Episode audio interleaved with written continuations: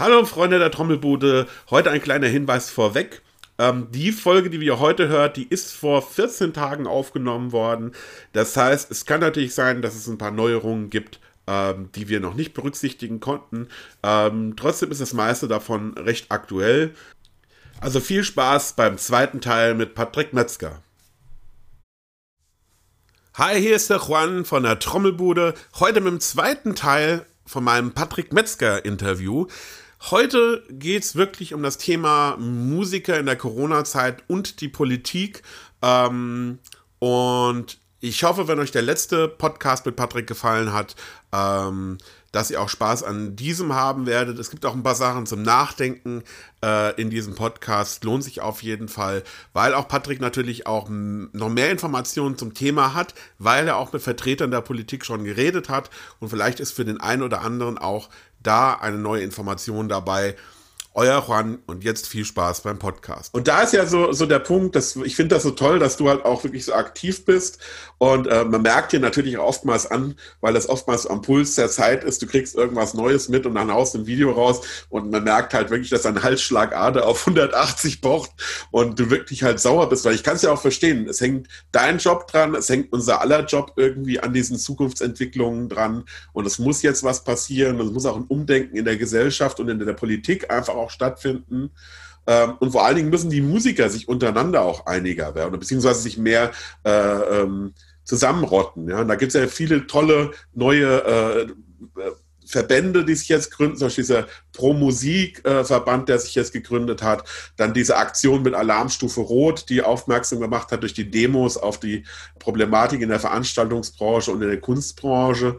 Und ähm, dann hatten wir jetzt am Montag diese Aktion gehabt mit diesem um 20 Uhr mit der, mit der Stille, dass die Leute mal sehen, Orchester, ich glaube, äh, äh, irgendein Münchner Orchester oder so hat, glaube ich, angefangen damit. Ja, war, waren, waren das nicht die äh, Nürnberger Sinfoniker oder irgendwie so, oder Münchner Philharmonie, irgendwie sowas? Ich glaube, die Münchner Philharmonie, Philharmonie ja. war es, glaube ich. Ja. Äh, und um einfach darauf aufmerksam zu machen, was passiert jetzt, wenn halt nirgendwo mehr irgendwas passiert. Ne? Und äh, wenn keiner mehr irgendwie ein Freizeitangebot hat. Und das ist, glaube ich, das, äh, wo viele jetzt sich auch bewusst drüber werden, wie, wie, wie selbstverständlich man das früher genommen hat, dass man sagt, ich gehe mal am Samstagabend ins Kino und danach gehe ich vielleicht mal in einen Pub und trinke mal ein Bierchen oder ich gehe Samstag auf ein schönes Konzert mit Freunden äh, oder kaufe mir äh, Tickets für eine, für eine Tournee von einem Künstler.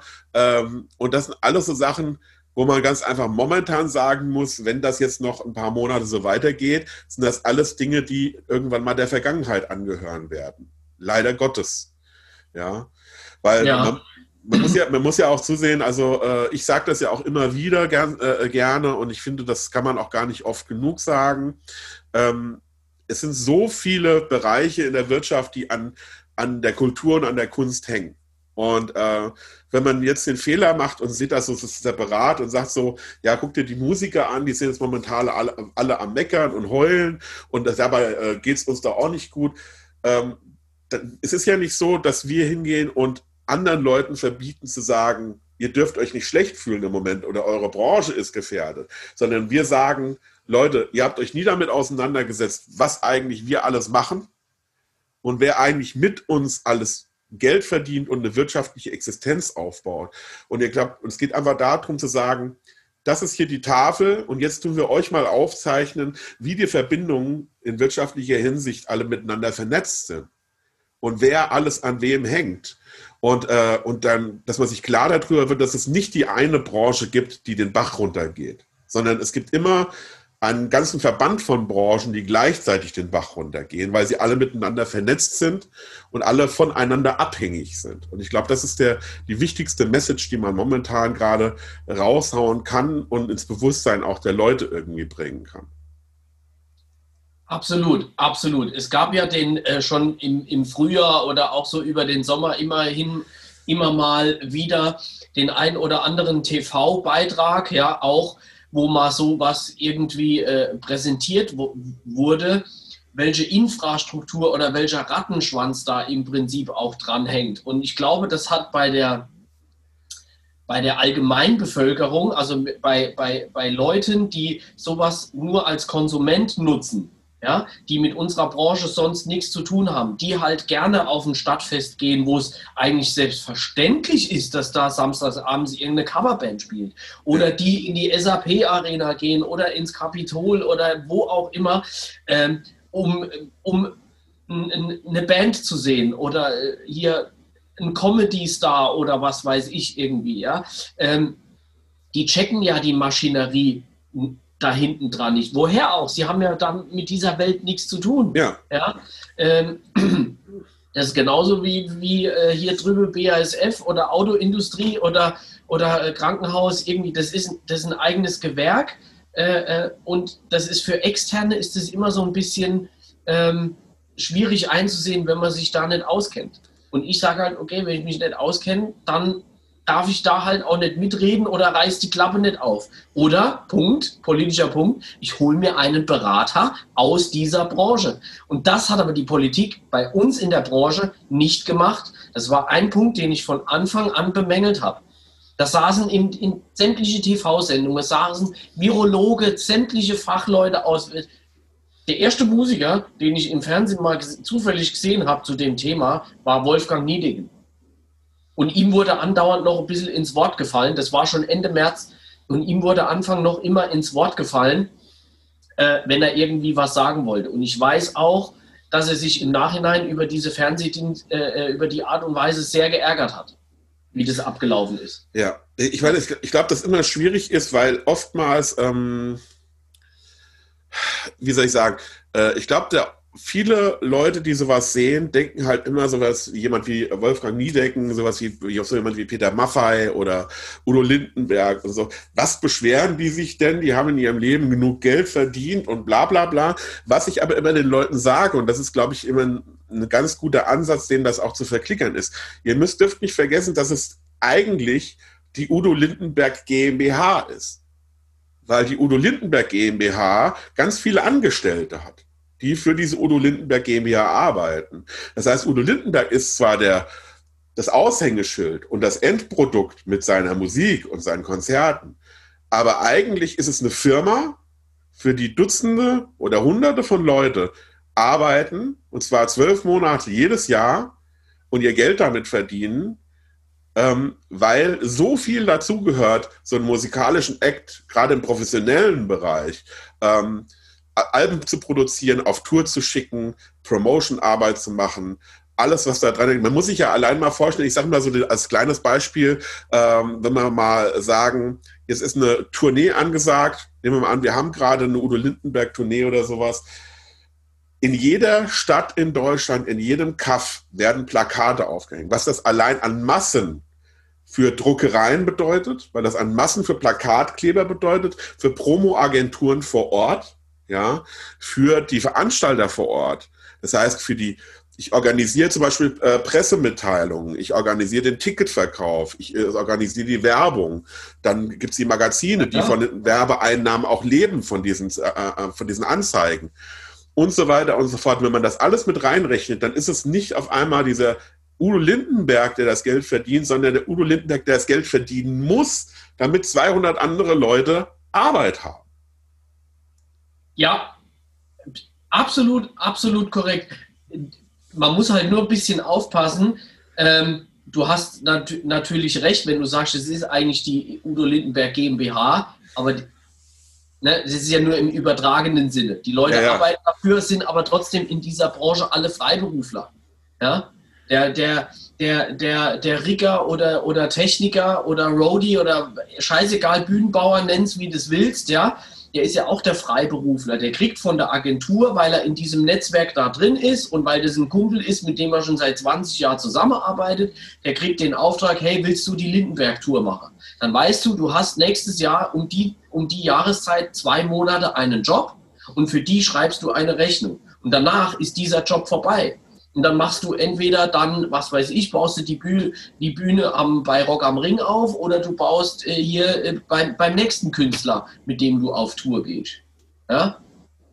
Bei Aber uns waren ja, bei, bei Egli waren ja auch schon, war ja auch schon ein, ein äh, jetzt weiß ich gar nicht mehr, was der genau gemacht hat, aber da waren ja auch schon Leute dabei, die waren irgendwie ein halbes Jahr vorher noch mit Helene auf Tour, dann waren sie bei uns auf Tour und äh, nach uns haben sie irgendwie äh, äh, Roland Kaiser irgendwie gemacht. Oder, oder ich nenne jetzt nur gerade so, so ein paar Namen spontan, aber ähm, das ist in anderen Firmen oder in anderen Gewerken ist es ja ist es ja genauso. Genau, das ist ja, äh, das ist ein wichtiger Punkt, weil äh, den Leuten halt klar sein muss, für solche Leute gibt es halt nicht sowas wie Kurzarbeitergeld. Oder für solche Leute gibt es halt nicht sowas wie, äh, äh, ja, du bist jetzt angestellt bei XY. Es ist ja nicht so, dass, äh, äh, ich sag mal so, bei Beatrice jetzt irgendwie der Tontechniker, der FOH oder der, der, der den Bühnenmonitor-Soundchecker zwölf Monate lang irgendwie ein Gehalt bezieht und irgendwie, keine Ahnung, Lohnfortzahlung im Krankheitsfall und Lohnfortzahlung bei Corona äh, äh, irgendwie hat, sondern es ist ja ein, äh, ein Auftragsgeschäft, so wie du ja gerade gesagt hast. Genau. Und diese, diese Masse der Aufträge, die es natürlich in Anführungsstrichen vorher gab, weil nicht sehr viel im Kulturbereich passiert ist, auch vieles, was natürlich die Leute in der Gänze gar nicht überblicken können. Aber das ist ja ein riesiger, ein riesiger äh, äh Wirtschaftszweig. Wir reden ja immerhin von, ich glaube, es sind um die 130 Milliarden Euro im Jahr, die da um, um Umsätzen generiert wird. Äh, und das ist einer der stärksten Wirtschaftszweige in Deutschland.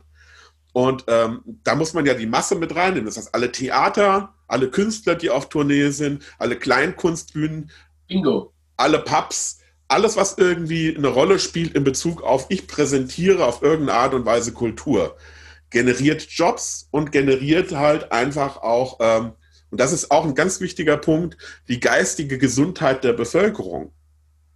Weil Musik, und das darf man nicht vergessen, und Kunst und Comedy, auch ein ganz, ganz wichtiger Faktor, Comedy zum Beispiel, sorgt dafür, dass man als Autonormalverbraucher mit dem Wahnsinn des Alltags besser umgehen kann, weil man sich abends ja. hinsetzt und man, man lacht einfach mal zwei Stunden. Oder weil man äh, oder weil man den, den, den Künstler XY total toll findet, sich irgendwie alle Platten gekauft hat und freut sich ein halbes Jahr vorher auf dieses Konzert. Und man merkt einfach, wie alle Sorgen von einem abfallen und wie man einfach mal von diesem Alltag abschalten kann.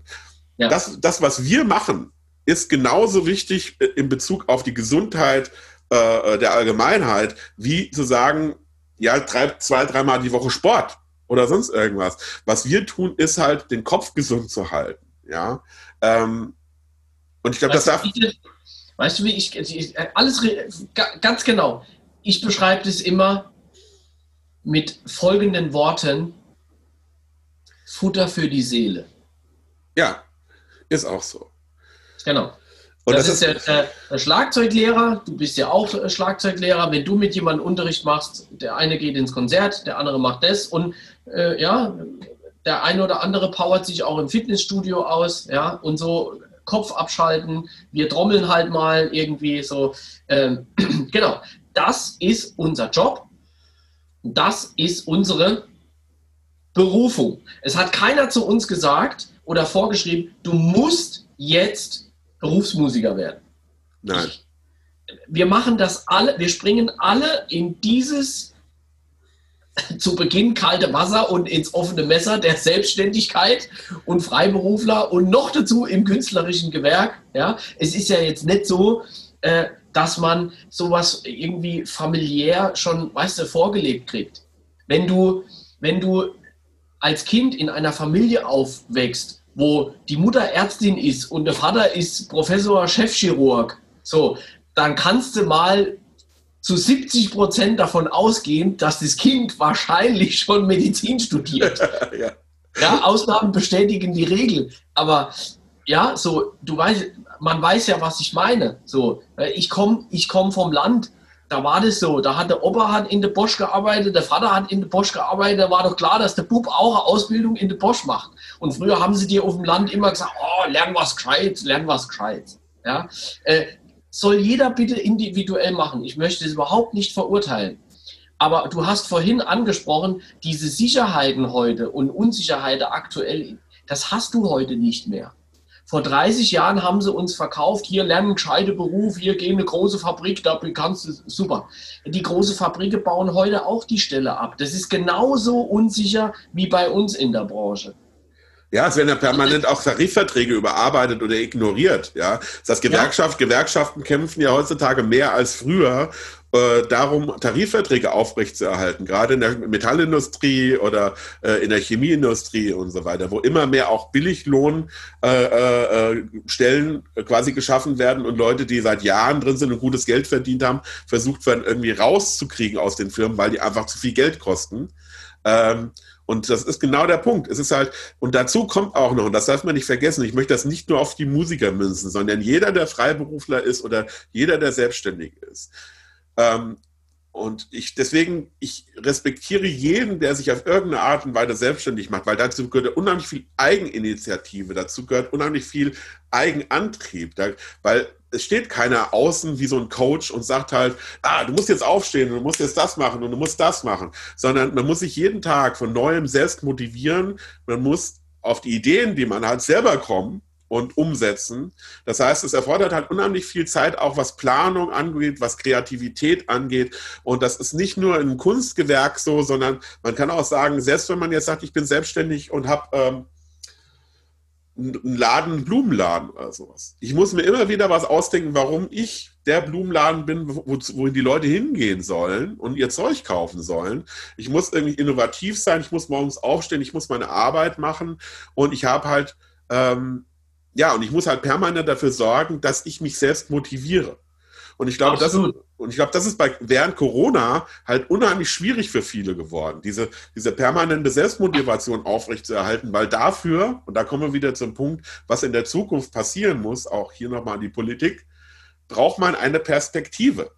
Man braucht dieses Licht am Ende vom Tunnel, um zu sagen, warum reiße ich mir jetzt den Hintern auf die ganze Zeit. Für was? Was kommt denn in der Zukunft?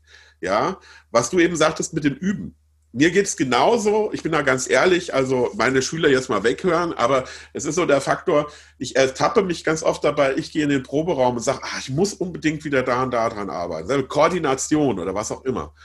Und dann sitze ich da fünf Minuten und ich merke, wie, wie diese Motivation in mir zusammenbricht Mhm. Und ich dann irgendwann sag so, oh nee, ich glaube, ich mache jetzt irgendwie hier äh, äh, mein Player auf, hier Steely Dan, Asia, ne?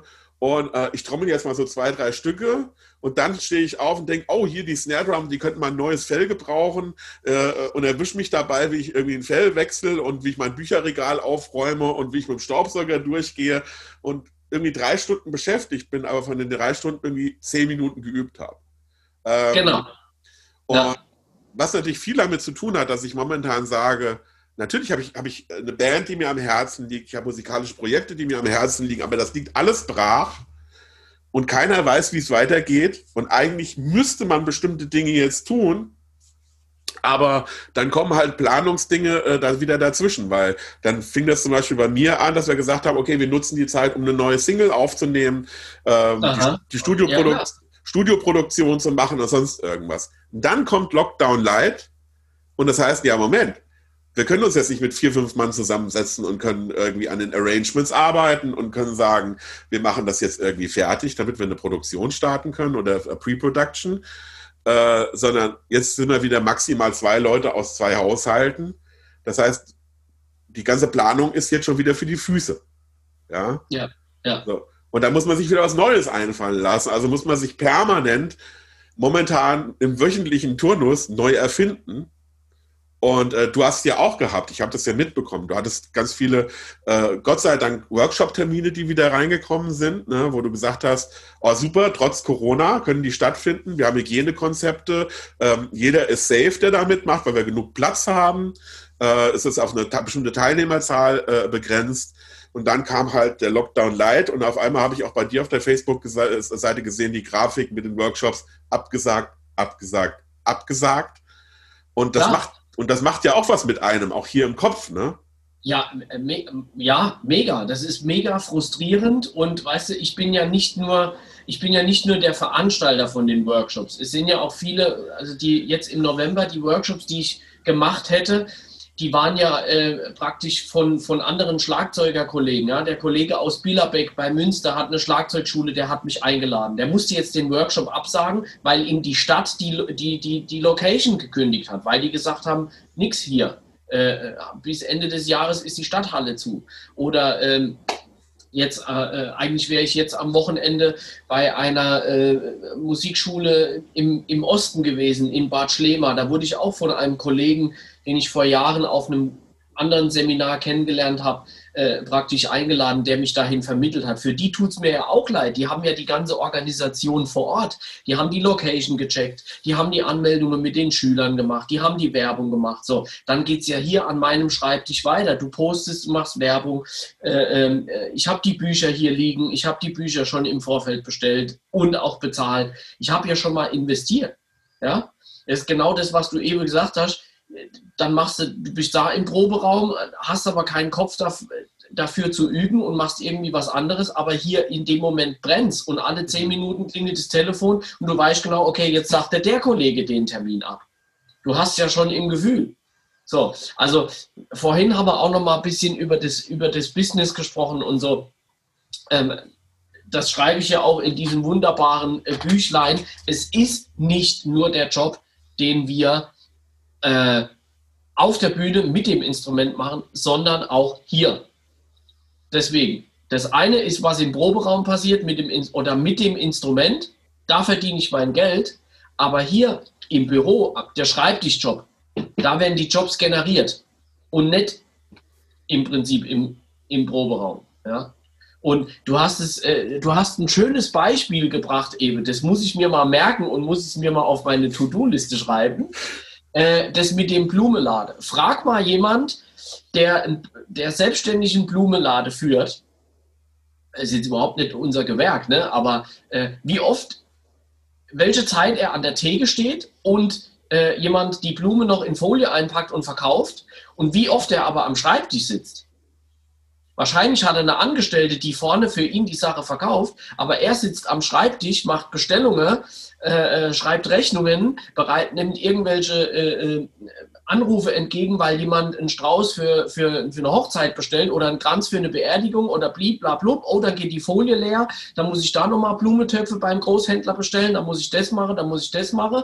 Dann habe ich noch eine, äh, eine Angestellte, die plötzlich krank ist. Dann brauche ich eine Vertretung. Ich wette mit dir, dass so jemand mehr am Schreibtisch sitzt und am Telefon hängt, wie dass er vorne am Tresen steht und eigentlich das Endprodukt verkauft. Ja, ich kann ja auch ein äh, sehr äh, ein persönliches Beispiel von mir nennen. Äh, zwei wirklich sehr, sehr gute Freunde von mir haben über Jahre hinweg ein äh, kleines Schnellrestaurant geführt. Also ich sage jetzt nicht die, äh, die Kette, aber es war oft so, dass ich im Unterricht gesessen habe und du weißt ja selber, Unterrichtsbusiness heißt meistens, du fängst im frühen Nachmittag an und arbeitest bis in den Abend hinein. Ne? So. Ähm, und da war es oft so, dass dann so eine Nachricht kam auf dem Handy, äh, hi, wenn du heute Feierabend hast, willst du noch mal ein bisschen äh, Gesellschaft leisten. Ich sitze da noch im Laden und muss noch Steuer machen. Äh, um, und das war auch so ein Punkt, das waren dann teilweise 22, 23 Uhr, äh, äh, mitten in der Nacht ja, wo der, dieser Laden, ich sag mal, um, um 21 Uhr, 22 Uhr den Laden zugemacht hat, haben wir teilweise da in dem Büro gesessen und ich habe mehr oder minder daneben gesessen und einfach mit denjenigen dann ein bisschen Gesellschaft geleistet, bis nachts um halb zwei, zwei, bis sie ihren Papierkram am Rechner fertig hatte, um am nächsten Morgen um 8 Uhr wieder im Laden zu stehen. Ja. ja. Und, ähm, und und ich finde auch, wenn, wenn Leute sowas äh, generell bei Selbstständigen dadurch versuchen zu entkräften, indem sie sagen, ja, ihr habt euch doch diesen Job selber ausgesucht, dann muss ich immer sagen, wer sowas sagt, denkt nicht weit genug, weil den Job, den jemand anders vielleicht in der Firma hat, nehmen wir mal an, er arbeitet in der Verpackungsfirma, ähm, wo er Verpackungsmaterialien herstellt. Ne? Da hat er vielleicht einen Acht-Stunden-Job. Aber er kann auch nur deswegen Verpackungsmaterialien herstellen, weil das Business XY bei dieser Firma Verpackungen bestellt. Und dieses Business XY ist vielleicht genau so ein kleiner selbstständiger Betrieb, ja. Und wenn man dann sagt, okay, ihr habt euch den Job ausgesucht, wenn man sagen würde, alle, die, die sich den Job ausgesucht haben, kündigen jetzt diesen Job auf und sagen, nö, ich mache das nicht mehr, dann würden ganz, ganz viele in der, in der Wirtschaft in einem sogenannten Neun-Stunden-Job ihren Job verlieren weil diese, ja, es hängt ja alles miteinander zusammen. Man kann das nicht für sich einzeln betrachten. Das geht einfach nicht. Nee, das ist ein ganzes Gewerk, was ineinander funktioniert. Genau. Und, ähm, und ich finde, generell, und das ist das, was, was, was glaube ich, die Aussage dahinter sein sollte, ist, wir oder ich, ich denke auch, ich spreche da für dich auch mit, ist, wir respektieren jeden, der auf irgendeine Art und Weise auf seine Arbeit geht, der morgens aufsteht und wenn es ein Acht-Stunden-Job ist und sagt hier, ich gehe jetzt, keine Ahnung, arbeite in der Bücherei oder ich arbeite in der Firma XY oder als Kfz-Mechaniker in der Werkstatt und das Einzige, was, was, man, was man verlangen kann, ist, dass alle Menschen sich gegenseitig für das, was sie tun, einfach respektieren und aufhören, ein Bewertungssystem äh, anzulegen, um zu sagen, ja, du hast doch leicht, weil du das machst oder du hast doch leicht. Ganz ehrlich, ich finde immer, ich kann mir nicht äh, das Recht rausnehmen zu sagen, du hast doch leicht, weil du Job XY machst, weil ich mache diesen Job nicht. Ich weiß nicht, wie leicht oder wie schwer dieser Job ist. Ja, äh, ja. Ich, ich, weiß, ich weiß genau, was du meinst. Ich, das erlebt man ja auch viel im Alltag, wenn dann so Leute sagen, äh, ja, ich muss arbeiten. Ich muss zum Arbeiten. Weißt also das muss, das Wort muss in dem Moment sehr negativ ausgedrückt. Ja, wir kennen das auch alle in unserer Branche, wenn man vielleicht ein bisschen zu spät dran ist und jetzt klingelt dann noch das Telefon und sagt, ey, sorry, äh, äh, ich muss zum Unterrichten oder ich muss jetzt zum, zum Gig. Das ist, äh, das Wort muss aber da hat aber eine andere Bedeutung, weißt du? So. Äh, natürlich müssen wir, weil ich ja diesen Job zugesagt habe. Ja. Ja, deswegen. Aber ähm, es ist ja was anderes, wie wenn ich sage, oh, ich muss jetzt wieder zum Arbeiten. So. Das ging mir ja früher in der Ausbildung so. Ne? So dieses jeden Morgen aufstehen, du hast genau gewusst, was heute wieder in der Werkstatt los ist. Und wieder Einlageschleife und wieder im Krankenhaus irgendwelche Ärzte hinterherrennen, weil die Diagnose oder die, die Unterschrift auf dem Rezept fehlt. Und da ist was falsch. Und da ist und da Ärger mit der Krankenkasse, weil sie nichts bezahlen. Und das ganze System ist ja auch krank, deswegen heißt er auch Krankenkasse. Ja. also ich kann dir echt sagen, über, über das, was ich damals, und das war Ende der 90er Jahre, was ich damals schon da mitgekriegt habe, äh, da habe ich genau gewusst, das ist nicht meine Berufung. Ja. Das wäre, ich wäre heute wahrscheinlich, ich wäre heute ein total frustrierte Arbeitnehmer, vielleicht in diesem Job und wäre als Hobbymusiker Musiker unterwegs und vielleicht sogar schon Alkoholiker. Aber da muss man auch zu sagen, da gehört ja aber auch der Antrieb dazu, weil der Punkt ist, das darf man ja nicht vergessen, auch während einer Ausbildung zum Orthopädie äh, äh Fachangestellten oder wie man es auch immer noch mal nennt, ich weiß es nicht genau. Techniker, ja. Techniker, äh, ist es ja trotzdem so gewesen, dass du, wenn du Feierabend gemacht hast, nicht gesagt hast, ich lege jetzt die Füße hoch und gucke mir jetzt ein Fußballspiel an, sondern du bist ja hingegangen und gesagt, nee, ich fahre einen Proberaum und ich übe jetzt, ja, weil ich habe am Wochenende noch Gigs, ja, und ich finde es halt geil und hast dann wahrscheinlich abends bis 10, 11, 12 Uhr die Nacht dann irgendwie im Proberaum verbracht und dann am nächsten Tag standst du halt wieder auf der Arbeit und hast deinen Job gemacht. Und das zeigt ja auch immer, das finde ich, ist immer so der Punkt, ähm, wo man auch nicht wertend sein will gegenüber anderen Leuten. Aber ich finde halt immer, man kann Leuten es nicht vorwerfen, wenn sie den Job machen, für den sie diesen Antrieb empfinden. Und wo sie sagen, so, das ist jetzt meine Berufung. Und da gebe ich jetzt Gas. Und ich, das ist nicht meine Berufung, weil ich dann nur drei Stunden am Tag arbeite, sondern es ist drei Stunden, äh, es ist meine Berufung, weil selbst wenn ich 16 Stunden am Tag arbeite, weiß ich, wofür ich es tue und fühle trotzdem eine gewisse Art der Befriedigung. Klar, klar, aber um jetzt bei diesen 16 Stunden zu bleiben, ähm, das ist ja bei uns schon fast normal. Ja, das ist Standard eigentlich, ja.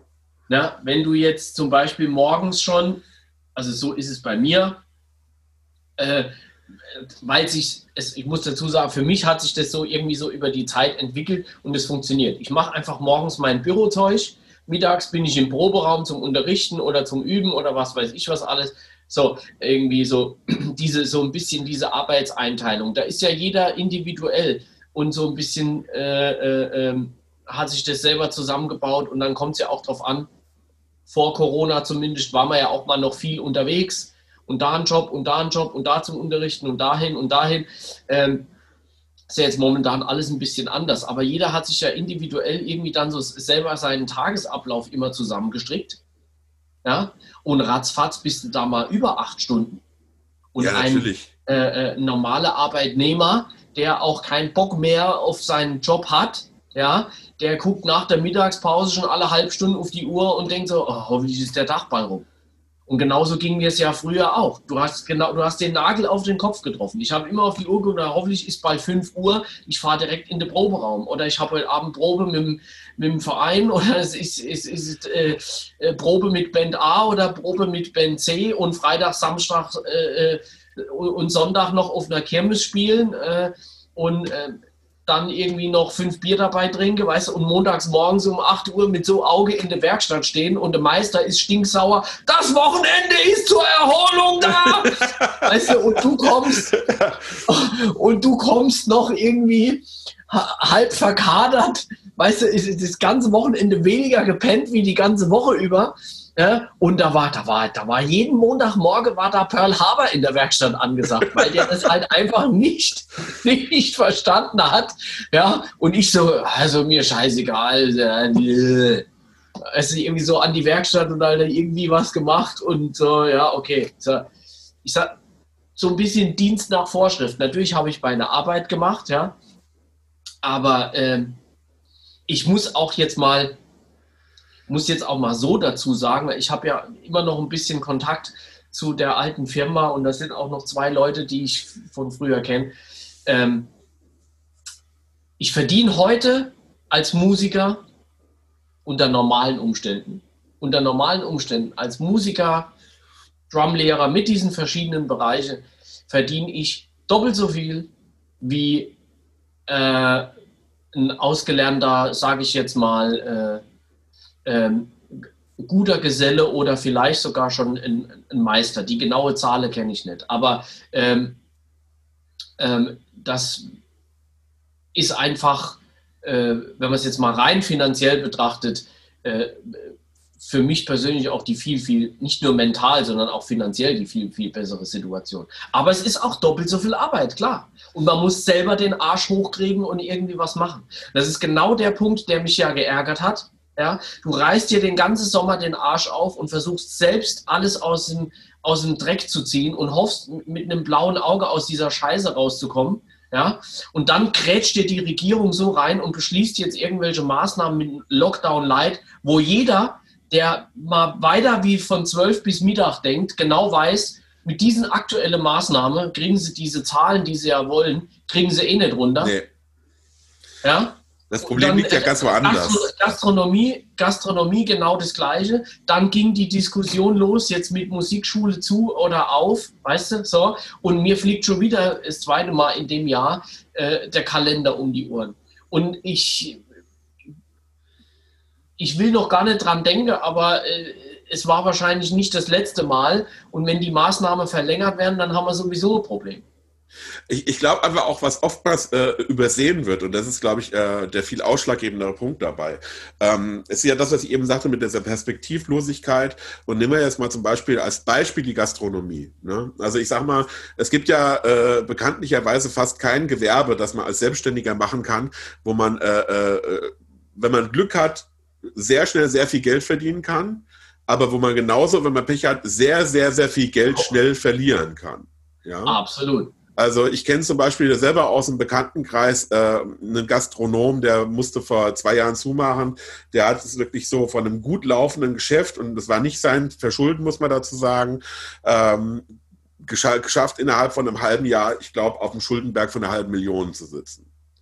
Und wo er quasi den Rest seines Lebens jetzt damit beschäftigt ist, das abzubezahlen. Weil er, abzubezahlen. Weil er es nicht, sich, sich nicht so einfach macht und sagt, ich gehe in die Insolvenz, und nach äh, sieben Jahren oder drei Jahren bin ich da raus, sondern er sagt halt, nee, ich habe die Schulden generiert, da stehe ich für gerade und der steht jetzt nach seiner Selbstständigkeit äh, quasi äh, an einem Dreischichtbetrieb am Fließband und äh, bezahlt jeden Monat horrende Summen ab, um irgendwann vielleicht diese Schulden abbezahlt zu haben, was er wahrscheinlich nie schafft.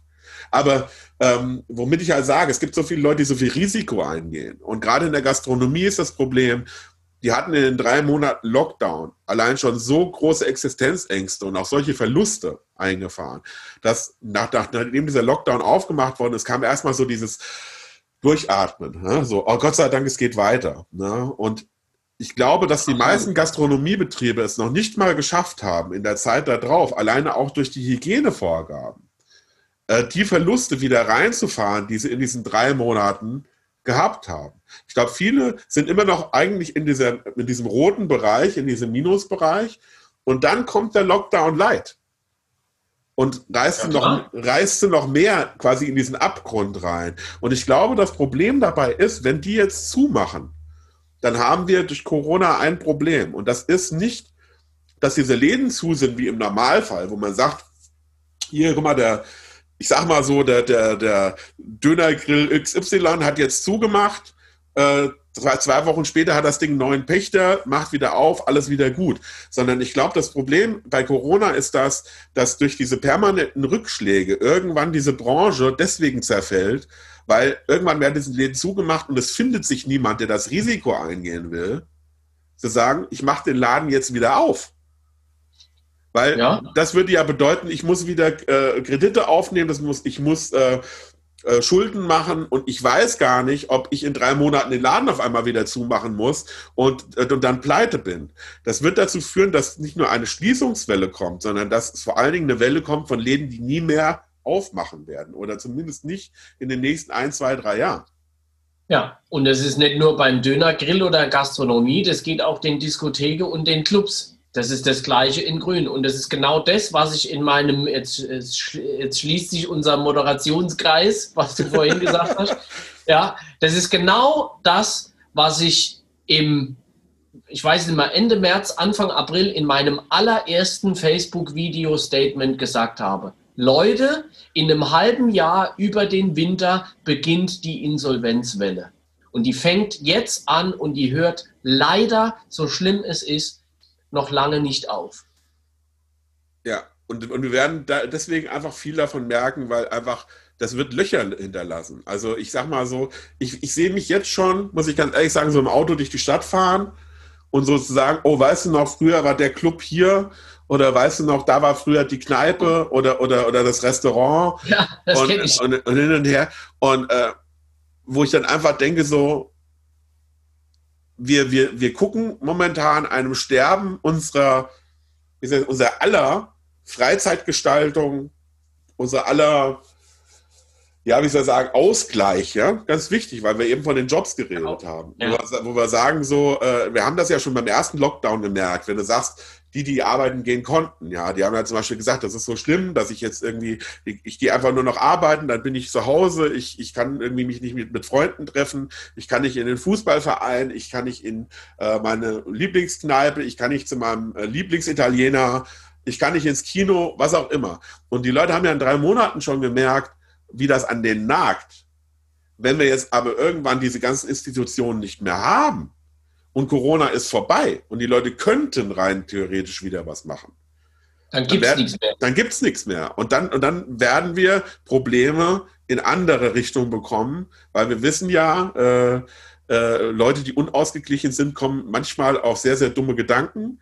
Dann, und, ja, dann haben wir wieder ein gesellschaftliches Problem. Dann haben wir wieder ein gesellschaftliches Problem. Und ich, äh, ich finde, man sollte alle miteinander sollten jetzt damit aufhören, äh, äh, zu sagen, das ist das Problem von Personengruppe XY oder sonst irgendwas. Nein, egal wel welches Gewerk es ist, es ist das komplette Problem einer ganzen Gesellschaft. Und momentan steht so ein bisschen aus auf der Kippe, wie wird sich unsere äh, Gesellschaft nachhaltig massivst innerhalb kürzester Zeit ändern? Und können wir irgendwas dagegen tun, ja, zumindest die positiven Sachen wieder äh, aufleben zu lassen? Oder finden wir uns quasi vor, ich sag mal, einem kulturellen und äh, freizeittechnischen Ödland wieder in 2021, 2022? Und deswegen ist es nicht nur wichtig, äh, was du machst und was jeder von uns macht, zu kämpfen, sondern es ist essentiell. Es ist eine mhm, Sache, ja, ja, ja, sondern es geht ja nicht unser, nur um unseren eigenen Hintern, sondern jeder, der momentan aufsteht und irgendwie sagt, es muss jetzt was passieren, wir müssen jetzt dafür sorgen, dass Leute überleben können, machen das ja nicht nur für sich, sondern auch ganz, ganz großen Prozess für andere Menschen da draußen. Und ähm, Und daher kann ich jeden, der das hier sieht und hört, auch nur ähm, einladen, ähm, zum Beispiel äh, sich einfach mal schlau zu machen, äh, was verschiedene Be Verbände momentan machen in verschiedenen Bereichen. Ja? Wer das gerne möchte, kann das natürlich gerne in unserem Kulturbereich machen. Guckt sich mal an, was der Verband Pro Musik macht, was die Leute von Alarmstufe Rot machen, etc. Ähm, was die einzelnen Unterverbände zum Beispiel jetzt auch machen und äh, entwickeln. Oder was zum Beispiel einfach ähm, ja, wie soll ich sagen, was in anderen Bereichen in, äh, der Wirtschaft passiert in Deutschland. Ich fand zum Beispiel ein, ganz, ganz tolles äh, Erlebnis von meiner Seite aus war, ähm, dass ein Musikerkollege von mir mich vor einer Woche angeschrieben hat und ich muss dazu sagen, der macht das wirklich nur aus Hobby. Äh, mit dem habe ich vor ein paar Jahren mal eine Band gehabt und der ist wirklich, hat einen sehr, sehr guten Job. Also der verdient, der ist irgendwo in äh, Top-Management von der Firma und er schrieb mich an und sagte, hier, Juan, ich verdiene eigentlich genug Geld. Kannst du mir irgendwelche Institutionen nennen, die ich momentan finanziell unterstützen kann? Geile Sache. Und da habe ich ihm mal gesagt, hier, guck dir mal die Seite von Pro Musik an, guck dir mal die Sache, äh, Seite an hier äh, äh von, von Alarmstufe Rot, etc., etc. Da gibt es bestimmt Ansprechpartner, die dir helfen können und sagen können, weil er wollte halt, dass das Geld irgendwie direkt ankommt.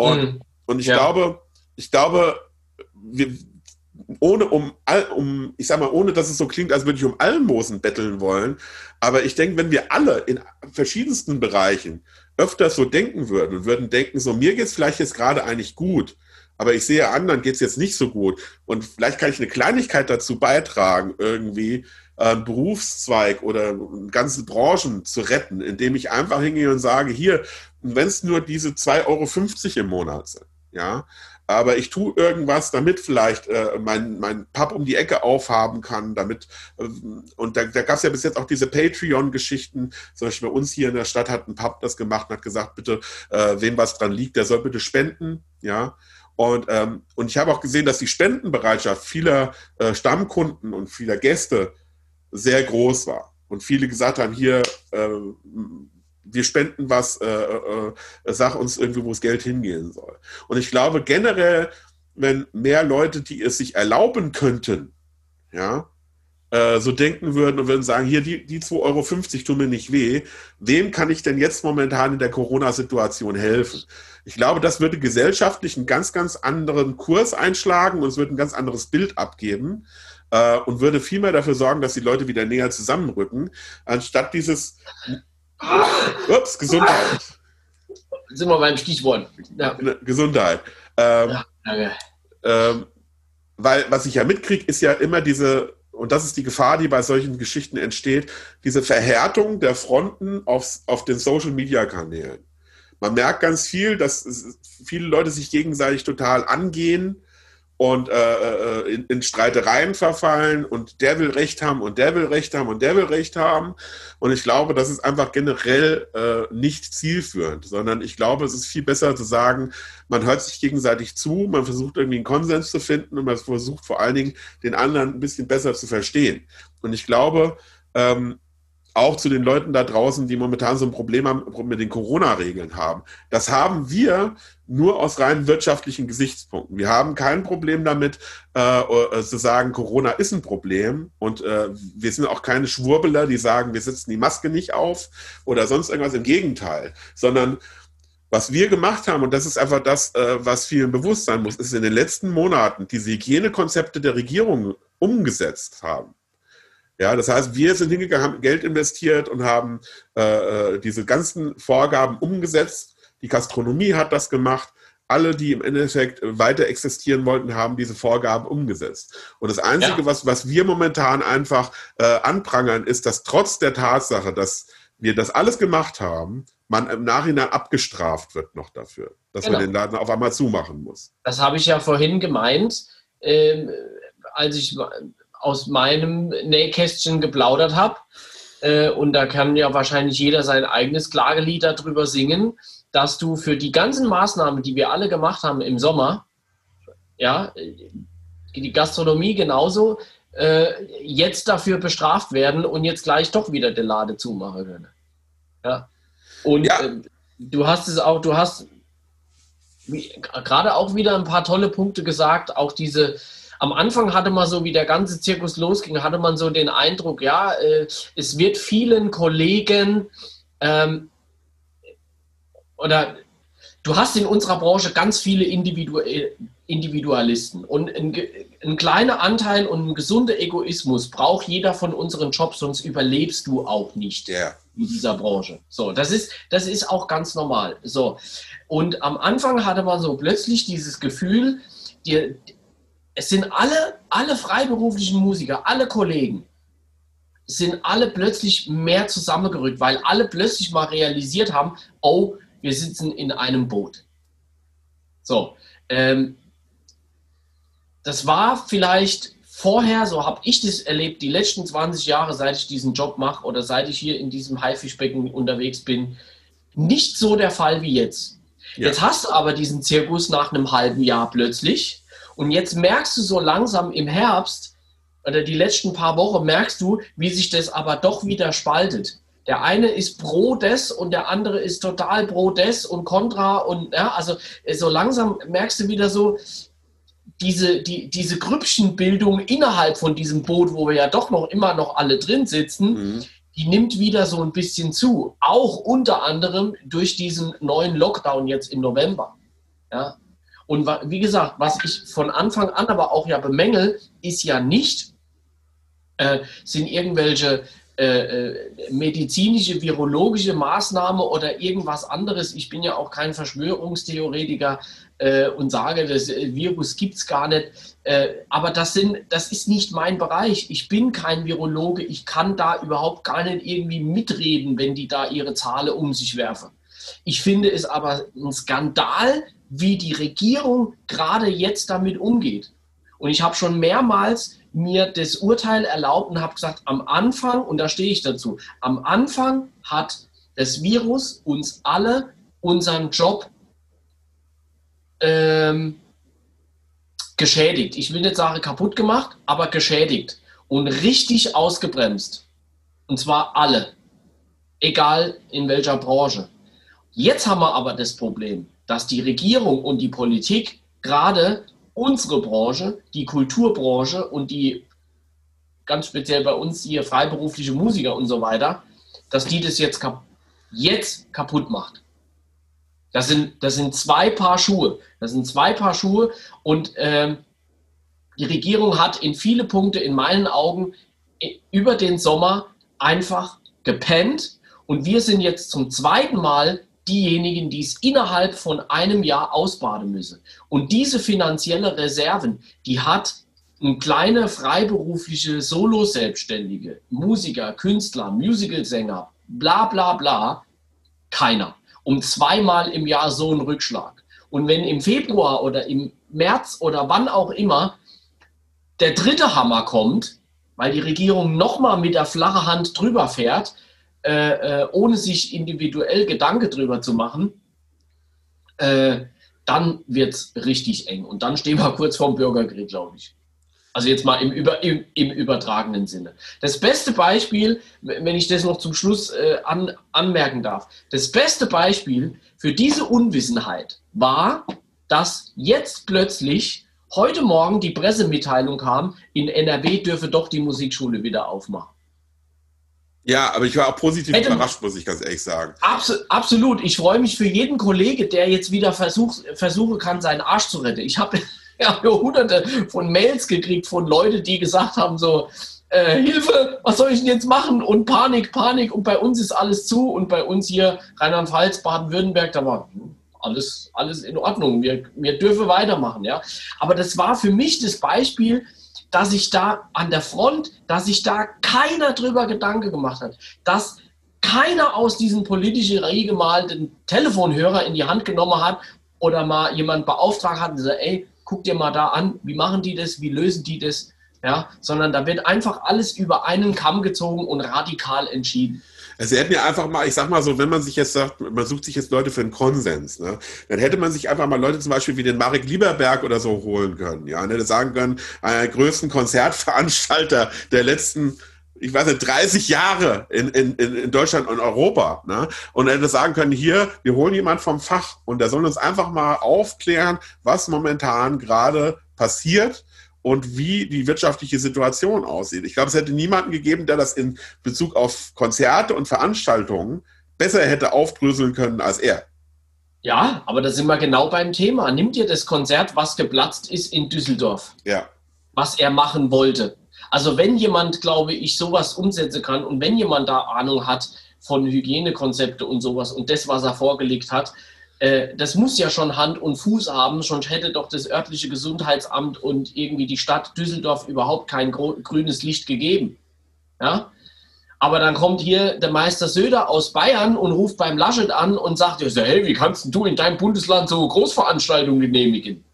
Weißt ja. du, so, also jetzt mal ganz primitiv ausgedrückt. Ja, da, hat sich keiner drüber, da hat sich keiner drüber Gedanke gemacht. Also es ist ja auch nicht primitiv, sondern es ist ein Politikum. Man merkt halt manchmal, genau. dass, dass, dass trotz der Vorgaben, muss man einfach sagen, die, an die sich Leute gehalten haben, einfach aus Prinzip gegengehalten wird. Um zu sagen, ja. wir wollen erst überhaupt gar keinen Boden dafür liefern, dass jetzt andere auf die Idee kommen, so eine Veranstaltung durchzuziehen. Und wir könnten vielleicht merken, dass es funktioniert. Ja. Und dadurch ja. könnte man, äh, und ich finde halt, äh, ich muss auch ganz ehrlich sagen, ich bin ein sehr, großer, so, sehr großer Kritiker gewesen von der letzten Pressekonferenz äh, der Kanzlerin, weil. Äh, Letzte Woche? Ja, weil ich finde, ich muss ganz ehrlich sagen, ich finde, äh, es ist eine politische Bankrotterklärung, wenn man sich in die Öffentlichkeit stellt und sagt, welche Alternativ gibt es zum Light-Lockdown? Also es gibt entweder wir nur, wir machen Teilbereiche zu oder wir machen alles zu. Und da muss ich ganz ehrlich sagen, das ist für mich nichts anderes wie eine offensichtliche Drohung, ja, an die Wirtschaft und an die Bevölkerung. Weil es heißt, ja. wenn ihr jetzt anfangt und meckert hier rum, dann mache ich alles dicht.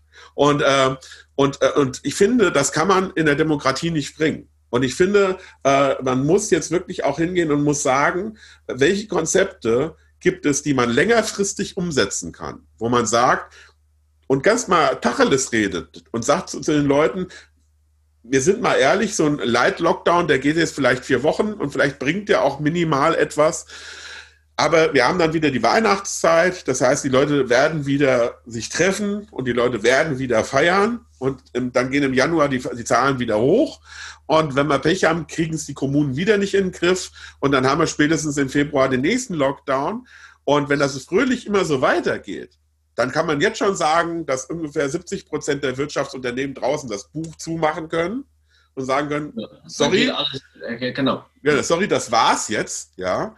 Und, ähm, und ich sage mal so, man muss sich einfach langfristige Konzepte überlegen, wo man sagt, wie kann man trotz einer Pandemie die Wirtschaftszweige offen halten, welche Möglichkeiten bieten uns zum Beispiel jetzt die Schnelltests, die jetzt rausgekommen sind? Welche Möglichkeiten bieten uns verbesserte Masken, wie zum Beispiel ja. sozusagen die FFP2-Maske? Äh, wo ich, ich, ich witzel die letzten zwei Tage schon immer, äh, indem ich halt sage, ach okay, wenn man jetzt die FFP2-Maske aufsetzt im Krankenhaus oder im Unterricht oder als Lehrer an der Schule, ist man automatisch aus der Infektionskette raus, wenn man Kontakt mit jemandem hatte, der Corona hat. Weil die ja so gut schützt. Ja. So, und dann habe ich gesagt, okay, wenn es so einfach ist, ja, so ganz blöd geredet. Ich meine, ich weiß, dass das jetzt wirklich kindisch klingt, aber nur einfach dieses Gedankenkonstrukt.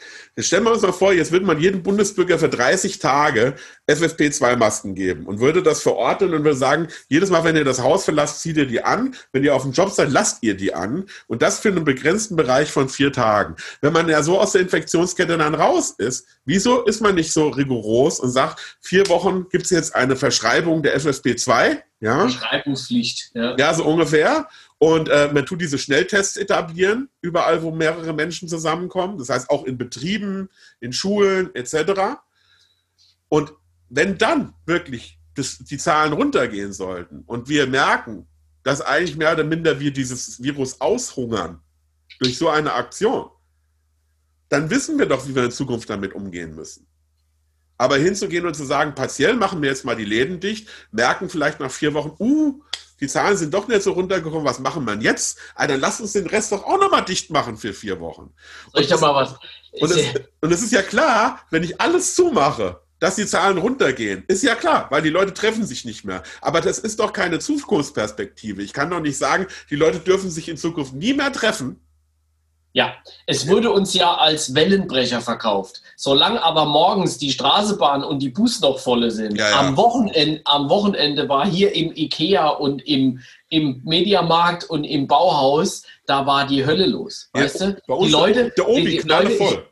Ich, ich, rede jetzt mal allgemein. Ne? Äh, es hat ja auch gar nichts mehr mit unserem äh, Schlagzeuger-Interview jetzt zu tun. Ähm, Im Notfall musste rausschneiden. Ist ja auch eh schon äh, sehr lange jetzt. Ähm, aber scheiß drauf. Äh, weißt du, ähm, die Leute rennen ja jetzt draußen rum und kaufen jetzt schon ihr Weihnachtsgeschenke und im Einkaufszentrum ist die Hölle los, weil sie ja schon denken können, dass in vier Wochen oder jetzt in drei Wochen alles zugemacht wird bis Weihnachten. Ja? Und dann kommt Angie und sagt, ja, das Weihnachtsgefäß darf nicht gefährdet werden. An Weihnachten sind alle wieder daheim bei der Family. Dann hocken sie wieder mit 25 Leuten am ersten Weihnachtsfeiertag da rum. Ja? Und im Januar, wenn die Schule wieder losgeht, gehen die Zahlen wieder hoch. Dann haben wir im Februar den Lockdown 2. Drei ja? schon dann, ja. Äh, äh, Entschuldigung, drei sind wir dann schon, ja. Und wenn im, im März die Lottozahlen hoch ausfallen, dann haben wir im, im April den, Lockdown Nummer vier. Also ich glaube einfach mittlerweile gar nichts mehr. Diese Maßnahmen sind, sind total überzogen und total nicht durchdacht. Nicht durchdacht und deswegen werden die auch nichts bringen. Zum Leidtragenden unserer, ähm, äh, äh, unserer Situation und, und unseres Jobs. Und zum Schluss ein Beispiel möchte ich sagen, das bei mir wirklich bewusst gemacht hat, wie die Politik oder wie manche Politiker über unseren Job denken. Es ist schon ein paar Wochen her, ein paar Monate her, ich weiß nicht mehr genau wann, da habe ich ein Live-Interview von Söder mhm. in NTV oder irgendwas gesehen, wo er in die Kamera gesagt hat, er hat Angst vor 10.000 Arbeitslosen in der Autoindustrie. Ich weiß nicht genau, welche Autoindustrie, welche Firma das er gemeint hat, ist auch scheißegal. Aber der Wortlaut war, ich habe Angst um Zehntausende Arbeitslose in der Autoindustrie. Da habe ich mir wirklich gedacht, du Arschloch. Weil 180.000 Arbeitslose in der Veranstaltungsbranche seit einem halben Jahr interessieren dich nicht aber 10.000 in der Autoindustrie. So schlimm die 10.000 Arbeitslose auch sind, aber 180.000 interessiere ihn nicht. Dies, dieses Interview war für mich wirklich, das hat für mich, das hat, das hat richtig Klick gemacht. In dem Moment habe ich richtig gedacht, so, okay, jetzt weiß ich, wie du tickst und wie du über unsere Branche denkst. Ja, ich, ich glaube, dass es oftmals auch so das Ding dabei ist, äh, äh, dass man wirklich merkt, ähm, wie du schon sagtest, man hätte das alles viel, äh, viel klarer und viel durchsichtiger generieren können, wenn man von Anfang an gesagt hätte, okay, welche Branchen leiden momentan am, am, am meisten und mit welchen äh, Branchen müssen wir jetzt Gespräche aufnehmen von politischer Seite aus. Dann hätte man sagen müssen, wir müssen einen Vertreter der Gastronomiebranche mit ins Boot holen, wir müssen einen Ver äh, Vertreter der Veranstaltungsbranche mit ins Buch holen und man muss einen Vertreter zum Beispiel der der, äh, äh, der Künstlervertreter, ja, das heißt der Schauspieler, der Musiker und so weiter mit ins Boot holen und muss erstmal sagen, okay, wie sieht die Lage aus? Und muss sich erstmal schlau machen, was überhaupt in diesen verschiedenen Bereichen überhaupt abgeht. Ich habe das gemerkt, du hast wahrscheinlich auch das Interview mit Till Brönner bei Anne Will gesehen. Ach. Ja, genau. Das, ja. ja, ich weiß schon, weil du hast ja wahrscheinlich meinen Post dazu gelesen bei Facebook, wo ich halt wirklich gesagt habe, okay, äh, das Schlimme bei dieser, bei dieser Sendung war, dass man gemerkt hat, dass man uns immer noch nicht ernst nimmt.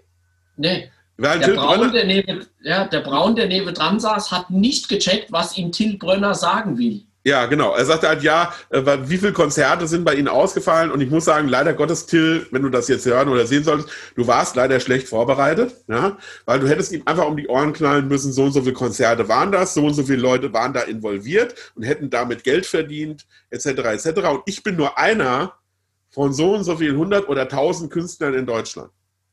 Und um einfach mal die Zahlen klar zu machen. Er hat viel zu lange gebraucht, um ins Gespräch reinzukommen. Aber was ich wirklich lächerlich fand, war, als er sagte, er muss seit März alle seine Tourneetermine und Konzerttermine absagen, dass dann aus der Runde der Satz kommt, ja, ich würde ja auch gerne mal wieder auf ein Konzert gehen, aber ich kann das jetzt in der Situation jetzt halt auch nicht. Ja, ohne woran, das jetzt, ja. Woran, ja. Man, woran man merkt, dass da überhaupt nicht weiter gedacht wird und dass sich auch damit keiner wirklich beschäftigen möchte. Ja, und das ist eigentlich das Schlimme dabei, wenn man so das vermittelt bekommt, so nach dem Motto, äh, wir ignorieren eine komplette Branche. Es geht nicht darum, dass man sich nicht drum kümmert, sondern man kriegt das äh, vermittelt, dass eine komplette Branche quasi ignoriert wird. Und das, und, ja. das ist, und das ist das Schlimme dabei. Ich weiß genau, was du meinst. Äh, man hätte, man könnte man könnte es Till Brönner vielleicht in dem Sinne vielleicht vorwerfen, ja, dass er halt vielleicht da die Zahlen, äh, aber ohne das rechtfertigen zu wollen oder zu müssen, ähm, wie soll ich das, wie soll ich es vorsichtig formulieren? Es laufen ja, und das weiß ich ja, ähm, es laufen ja auch für solche Fernsehsendungen im Vorfeld schon immer Vorgespräche. Es ja. wird ja im Vorfeld schon geklärt, über welche Themen gesprochen wird und es werden teilweise auch schon die Fragen. Ja, das heißt, äh, ich werde Sie äh, die und die Fragen äh, kommen in der Sendung auf Sie zu. So. Und ähm, wenn dann im Laufe einer solchen Sendung oder Live-Sendung ist ja noch schlimmer, dann aber plötzlich äh, die Regie der Moderatorin irgendwelche Anweisungen gibt, das Ruder rumzureißen, dann oder sich das Gespräch in eine andere Richtung entwickelt, dann kann es plötzlich zu so einer Situation kommen, dass vielleicht Till Brönner da sitzt und gerade nicht weiß, was er sagen soll, weil er im Moment, äh, weil, weil praktisch was anderes auf der Agenda stand im Vorfeld. Das heißt, ich weiß, was du meinst, wenn man so plötzlich überrollt ist oder wenn das Gespräch dann so eine, äh, eine andere Dynamik nimmt und einen anderen Weg einschlägt in einer solchen TV-Show. Ja, aber ähm, das müsste man vielleicht auch oder sollte man vielleicht auch wissen, dass ähm, ich würde mal vorneweg sagen, 70, 80 Prozent einer solchen TV-Show ja schon im Vorfeld ähm, so ein bisschen vorgegeben sind und du ja schon genau weißt, über was gesprochen wird und wie, wie im Endeffekt die Fragen gestellt werden. Und dann äh, ist es natürlich äh, gefährlich. Aber lange Rede, kurzer Sinn. Ich fand es überhaupt mal wieder geil, dass jemand aus der Branche überhaupt in die Fernsehsendung eingeladen ist. Und wie man gesehen hat, hat es ja mit diesem Interview von Till richtig Wellen geschlagen. Es gab ja auch letzte Woche diesen großen Post und diesen offenen Brief ja, äh, von sämtlichen deutschen bekannten Musikern, Sängern, ähm, Comedians. Dann äh, erinnere ich an diesen tollen Post von Helge Schneider. Das fand ich ja, hey, das fand ich ja mega geil. Ja, äh, also man sieht, ich glaube, die Aufmerksamkeit wird jetzt immer größer. Das Rumoren im Untergrund wird auch jetzt immer immer mehr. Und ich kann momentan, ich kann es leider noch nicht abschätzen, aber ähm, ich glaube mal, ich sage es jetzt mal ganz vorsichtig, wenn die Maßnahmen verlängert werden oder es gibt irgendwann wirklich einen, Lockla einen Lockdown 3 und wir werden die erneuten zum dritten Mal die Leidtragenden da sein, ich glaube, dann äh, im übertragenen Sinne, dann, dann knallt's. Ja, ich glaube, es wird, dann, ist, dann wird es eigentlich wirklich schwierig. Das ist halt das. Äh, ja, äh, ja. Ähm, und, und, meine politische, mein, meine politische Meinung, kann, jeder hat, kann anderer Meinung sein, ne? das ist ja scheißegal. Aber ich sage euch, ich sage dir und alle, die das jetzt hören, meine politische Meinung dazu ist folgende. Ich denke, dass die Politik die Maßnahmen mittlerweile überzogen hat und dass vielen in der Regierung das bewusst ist. Sie haben aber keinen Ausweg mehr und sie wissen sich selber nicht mehr zu helfen, also halten sie an ihren Plänen fest. Und dieses Spiel werden sie durchziehen bis zur Wahl nächstes Jahr. Weil wenn sie jetzt irgendwie sich hinstellen und was anderes uns verkaufen wolle, dann könnte es passieren, dass sie vorher abgesägt werden. Dass vielleicht vorher äh, äh, ein Rücktritt von irgendjemand gefordert wird. Das wird ja jetzt schon teilweise. Aber du weißt, was ich meine, ja? ja ich weiß, was du meinst, dass, ja. dass, dass, die, dass die so an der Wand stehen und dass dann, dass dann irgendwie äh, äh, und das, das will ja keiner. Es will ja keiner vorzeitig zurückdrehen aus seinem Amt. Die wollen jetzt alle irgendwie durchziehen bis zur Wahl und dann werden die Karte neu gemischt. Eine Angela Merkel ist dann sowieso weg. Ja, die, man könnte jetzt böse sagen, die interessiert es ja dann auch nimmer. Sie kandidiert nicht mehr neu, da kommt ein neuer oder eine neue, egal wer. Die Karten werden da im, im Bundestag auch neu gemischt. Ja, und ähm, deswegen muss ich, das ist meine Meinung, die, das Spiel wird jetzt durchgezogen bis zur Wahl, weil sie keine anderen Auswege mehr haben, weil sie selber nicht mehr weiter wissen und ähm, ja, auf Fachleute und ähm, Fachberater und Virologen etc. etc. hören sie ja mittlerweile auch nicht mehr. Man muss ja auch dazu sagen, und das ist ja mal so ein bisschen der Punkt, äh, äh, gerade für die, die jetzt das sehen oder das auch hören, ähm, es ist ja, äh, man muss ja dazu sagen, was uns so ein bisschen auch, äh, äh, äh, wie Sie sagen, diese Anlaufzeit ge gekostet hat als Künstler und, und Musiker ähm, bei dieser Corona-Sache, ist, dass man ja auch seit mehr, ich sag mal, seit Anbeginn der Zeit immer gesagt bekommen hat, als Musiker haltet dich aus der Politik raus. Ja, äh, tu dich nicht dazu äußern, weil auch gerade die, die Großen haben ja auch das, die Angst bis dato gehabt, deswegen haben sie sich ja auch so lange zurückgehalten, dass sie sagen können, ein Teil ihrer Fans kann es sauer aufstoßen, wenn sie eine Meinung XY haben. Aber ich bin halt immer so der Meinung, man muss halt irgendwann so ein bisschen die Entscheidung treffen, wenn man eine gewisse Stimme in der Öffentlichkeit hat, ähm, dass man die dazu nutzt, um halt auch in der Gesellschaft etwas Positives zu bewirken. Und wenn das, ja. dazu, wenn, und wenn das dazu führen sollte, dass man auf einen gewissen Prozentsatz seiner Fans verzichten muss, dann ist es halt nun mal so. Aber ich glaube, ähm, man muss wegkommen von diesem, ähm, ja, äh, Musiker oder Schauspieler äh, dürfen sich zu politischen Ereignissen nicht äußern, aber jeder andere Hans Wurst in der Gesellschaft darf es. Ja, äh, von dieser Denke müssen wir wegkommen, weil wir sind genauso mündige Bürger wie jeder andere auch. Ähm, und ich denke, es ist gar nicht schlimm dabei, seine Meinung auch zu äußern. Ähm, ich finde es eher schlimm, wenn die Politik nur noch von oben herab Politik macht und nicht den, die, die Kommunikation und den Konsens mit der Basis sucht. Ja, und sagt irgendwie, wir haben jetzt die Zeit, durch Corona müssen wir die Zeit jetzt nutzen, Pläne für die Zukunft zu schmieden. Umso wichtiger ist es eigentlich, dass Politiker und Leute aus der Wirtschaft und Wirtschaftsbranchenvertreter zusammenrücken und einfach Pläne für die Zukunft äh, schmieden. Und je mehr man sich separiert in beiden Richtungen, umso mehr braucht man sich auch nicht darüber zu wundern, dass äh, auch die Politik immer mehr Gegenwind bekommt, weil sie natürlich auch uns und der Bevölkerung so ein bisschen vermittelt, so nach dem Motto, irgendwann ähm, interessiert es uns irgendwann nicht mehr, was ihr zu sagen habt. Und äh, wir haben jetzt halt einen Plan, der wird jetzt durchgezogen und damit müsst ihr jetzt erstmal leben. Und, ähm, und ich glaube, das ist nicht gesund.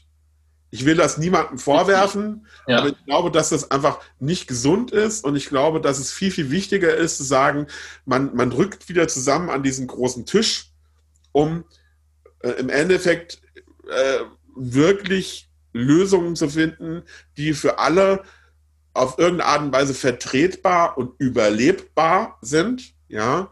Und, ähm, und äh, ich glaube, mehr kann man dann auch nicht tun. Ich glaube, es wird keine perfekte Lösung für alle Parteien geben. Das ist, da sind wir uns einig. Das, dafür ist es eine Ausnahmesituation, ähm, die einfach gewisse Maßnahmen erfordert. Ähm, aber ich finde, wenn man jetzt irgendwie merkt, dass bestimmte Dinge den, den eigenen Horizont äh, über, äh, wie soll ich sagen, ähm, über den eigenen Horizont drüber hinausgehen, dann muss man sich vielleicht auch mal gefallen lassen, dass man sich Informationen holt und äh, sich selber, äh, wie soll ich sagen, weiterbildet. Ja, also das, das dürfen auch gerne Politiker. Politiker dürfen sich auch gerne weiterbilden, so wie sie es von uns immer verlangen. Ja. ja. Äh, und äh, da muss man einfach auch sagen, setzt euch mit den Leuten zusammen, die was zu sagen haben. Ja, und die sich in der jeweiligen Branche auskennen. Genau. Weil das hast du mit dem Mediziner und dem Virologe gemacht und mit irgendwelchen anderen Leuten aus anderen Verbänden und der Autoindustrie oder was weiß ich was oder irgendwelchen, äh, das ist jetzt ein anderes Thema, äh, mit irgendwelchen Nasen aus dem Bildungssystem. Deswegen funktioniert ja da auch nichts mehr. Da verweise ich mal auf, den, auf deinen Podcast mit dem Kollege Bo, der da auch äh, mir sehr aus der Seele spricht zum Thema Bildungssystem, Musikunterricht und alles verschlafen. Ja, und äh, äh der hat ein paar tolle, tolle Ansätze gehabt. Das wäre der erste, den ich wählen würde. Ja. Na, es ist doch, ja. es ist doch so. Äh, unser Interview ist äh, sehr, sehr politisch geworden am Ende jetzt, aber ähm, es ist, es ist, es ist ein aktuelles und es ist ein brandheißes Thema. Und da sage ich genau jetzt wieder das, wir müssen jetzt auch die kleinen Trommler an der Front, du, ich und wie wir alle heißen, und alle in diesem Boot, wir müssen jetzt Alarm machen, wir müssen jetzt uns austauschen, wir müssen jetzt äh, äh, solche irgendwelche Aktionen starten in, in, in den Social Media Kanäle und äh, ich werde auch weiter die Politik mit meinen Schreiben und mit meinen E-Mails bombardieren. Da investiere ich jetzt momentan die Zeit, wie äh, jetzt lieber mal irgendwie noch mal eine halbe Stunde im Proberaum rumzudatteln und zu üben, was dann doch uneffektiv ist weil ich möchte nächstes Jahr hier sitzen und möchte immer noch sagen, ja, ich habe diesen Job noch. Und, und, ich kann damit mein Geld verdienen. Ja. Und ähm, da kommen wir nochmal darüber zurück und so weiter, äh, weil wir müssen ja jetzt irgendwie auch so ein bisschen den, den Abschluss finden. Ähm, hast, was ist jetzt noch was, was, was dir jetzt auf dem Herzen liegt, beziehungsweise was wäre jetzt noch was, wo man sagen könnte, da können die Leute dich im Netz finden? Können Infos über dich finden oder können eventuell auch deine Bücher bestellen. Was, ähm, da kannst du erst ein bisschen Werbung auch nochmal machen. Ah, der, der, Werbeblock zum Schluss. Also, äh, äh im www findet ihr mich ganz einfach, wenn ihr Patrick Metzger googelt oder äh, äh drumsolo.de ist ja eine Domain, patrickmetzger.de geht auch. Da äh, könnt ihr Mails schreiben über das Kontaktformular, wenn ihr Interesse an Unterricht oder Coachings habt. Ähm, da gibt es auch einen Online-Shop, da gibt es meine Bücher. Ich habe auch einen Amazon-Shop, da gibt es meine Bücher, die Broschüre. Äh, ihr findet meine äh, äh, Videos und meine Songs etc. auf meinem YouTube-Kanal, ist aber auch nochmal auf der Homepage verlinkt. Ich habe einen Instagram-Account äh, und ich habe, ich bin, ich bin Facebook-Fan äh, aus mehreren Gründen. Das gebe ich zu. Ähm, und äh, bei Facebook findet ihr mich auch. Da habe ich zwei Seiten und bin da äh, mehr oder weniger immer, immer aktiv und verbreite da äh, Neuigkeiten, wenn es was gibt. Ja, ansonsten, ähm, ja, für Rückmeldungen oder E-Mails stehe ich gerne zur Verfügung. Telefontermine mache ich äh, auch gerne mit Kollegen. Wir haben ja auch im Vorfeld ja. telefoniert. Ähm, ich bin da, ich bin da für alles offen und nutze da auch gerne die Freizeit und investiere die dann auch äh, Freizeit, freie Zeit. ähm, äh, was ist Freizeit aktuell? Keine Ahnung. Ähm, ja, da bin ich, äh, da freue ich mich über, über äh, viele, viele Rückmeldungen. Und wahrscheinlich jetzt auch der, der Rekord bei dem äh, Podcast von der Länge hier. Musste zwei Teile draus schneiden. Ja, ich glaube, das werde ich auch vielleicht sogar machen. Also, damit es leichter verdau zu verdauen ist. Äh, ja, aber das eine, das eine ist der musikalische Teil und das andere ist der politische Teil. genau, genau. Ähm, ja. Auf jeden Fall, ich danke dir sehr, sehr herzlich, Patrick, dass du da mitgemacht hast. Und, ja, ich fand es äh, ich, ich mega. Ich finde auch deine Podcast-Reihe äh, äh, saugeil. Ich gebe zu, ich habe sie vorher nicht gekannt ähm, weil man natürlich auch von sämtliche Sachen im Netz erschlagen wird. Ja, natürlich. Aber ich muss sagen, die zwei Interviews, die ich bis jetzt gehört habe von den Kollegen, mega geil und ich werde mir auch noch die anderen anhören und ähm, mach auf jeden Fall bitte weiter mit dieser Reihe. Es ist saugeil. Das ist der Plan. Äh, ich freue mich auch jedes Mal wieder auf die Gespräche. Und wie jeder jetzt auch mitkriegt, können diese Gespräche auch mal in eine ganz andere Richtung gehen, weil im Gegensatz zu gewissen TV-Formaten ist es bei uns so, es gibt kein Drehbuch.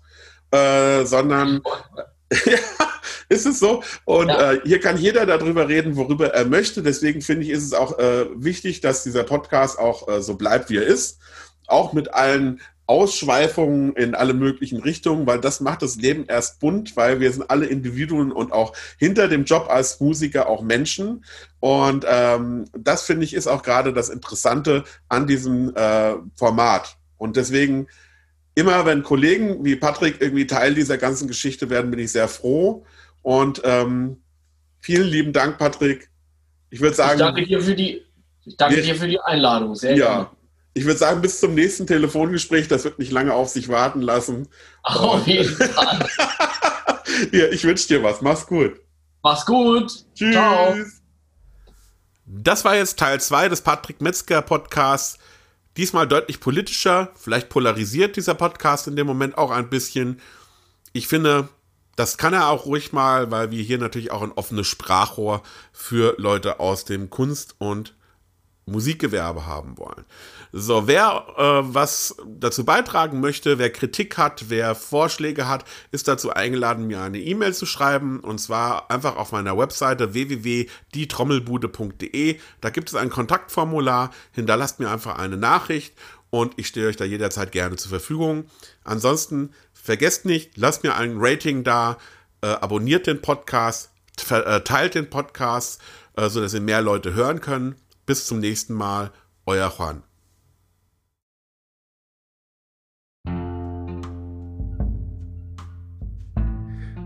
Ich hoffe, du hattest auch diesmal wieder Spaß an der Folge. Ich wäre dir sehr dankbar, wenn du mich unterstützen würdest unter www.patreon.com slash die Trommelbude oder buymeacoffee.com slash die Trommelbude kann man mir ein virtuelles Trinkgeld hinterlassen, beziehungsweise den Podcast auch unterstützen, indem man monatlich abonniert. Ähm, das hilft dabei, das Ganze am Laufen zu halten. Und äh, wenn ihr Vorschläge und wenn ihr Kritik habt, könnt ihr gerne unter www.dietrommelbude.de mir eine Nachricht zukommen lassen. Bis zum nächsten Mal, euer Juan.